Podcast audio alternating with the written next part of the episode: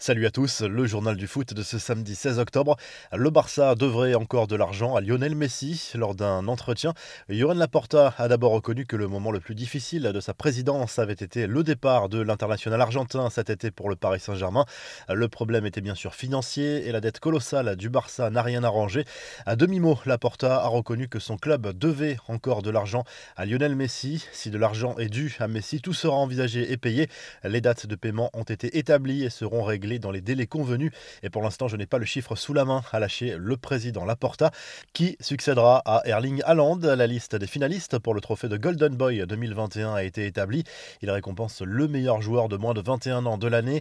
La liste a été réduite à 20 noms. Il y a deux Français encore en course, Eduardo Camavinga et William Saliba. Un joueur de Ligue 1 les accompagne, le néo-parisien Nuno Mendes, ainsi que les deux prodiges du Barça, Pedri et Gabi.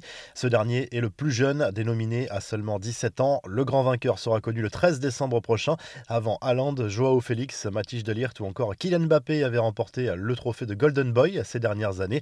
Les infos en bref et pour commencer une petite info mercato d'après la presse espagnole et la télévision catalane TV13. Daniel Alves aurait proposé ses services au FC Barcelone, mais la direction du Barça aurait écarté l'idée de faire revenir le latéral droit brésilien, aujourd'hui âgé de 38 ans. Daniel Alves vient de quitter Sao Paulo en mauvais termes à cause d'un litige financier. Les soutiens se multiplie pour Karim Benzema dans la course au Ballon d'Or. Sur Twitter, son ancien président Jean-Michel Aulas a publié un message élogieux.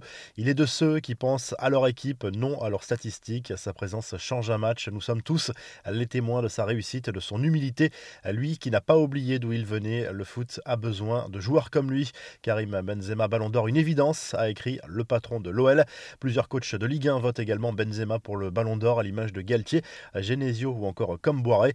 L'explosion des paris suspects. Depuis le début de la crise sanitaire, près de 1100 cas de matchs sportifs suspects ont été recensés par l'entreprise Sportradar qui travaille avec plus de 100 fédérations. Le football et ses divisions inférieures sont particulièrement touchés. Sportradar s'est appuyé sur un nouveau système de contrôle pour analyser des rencontres au sein de 70 pays dans 12 sports différents. Sans trop de surprise, c'est le football qui est le sport engendrant le plus de doutes. Depuis le début de l'année 2021, près de 500 matchs auraient été qualifiés de suspects par l'algorithme. La revue de presse, le journal L'équipe revient sur la rencontre entre le PSG et Angers en ouverture de la dixième journée de Ligue 1. Succès très difficile à des Parisiens de buts grâce notamment à ce pénalty très généreusement accordé par l'arbitrage vidéo. En Espagne, le journal AS se penche sur l'avenir de Robert Lewandowski. Malgré la déclaration récente du buteur polonais sur son avenir, le quotidien madrilène affirme qu'il garde en tête l'envie d'un dernier gros défi dans sa carrière et le Real Madrid aurait toujours sa préférence.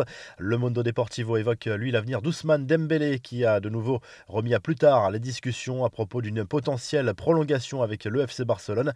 Sterling, lui, a ouvert la voie à un départ cette semaine et le club catalan est très intéressé. Enfin, en Angleterre, on parle surtout de l'avenir de Steve Bruce à l'image du Daily Express Sport. Le technicien de Newcastle a été confirmé à son poste pour le moment, même si le rachat du club par un fonds souverain saoudien remet clairement en cause son avenir.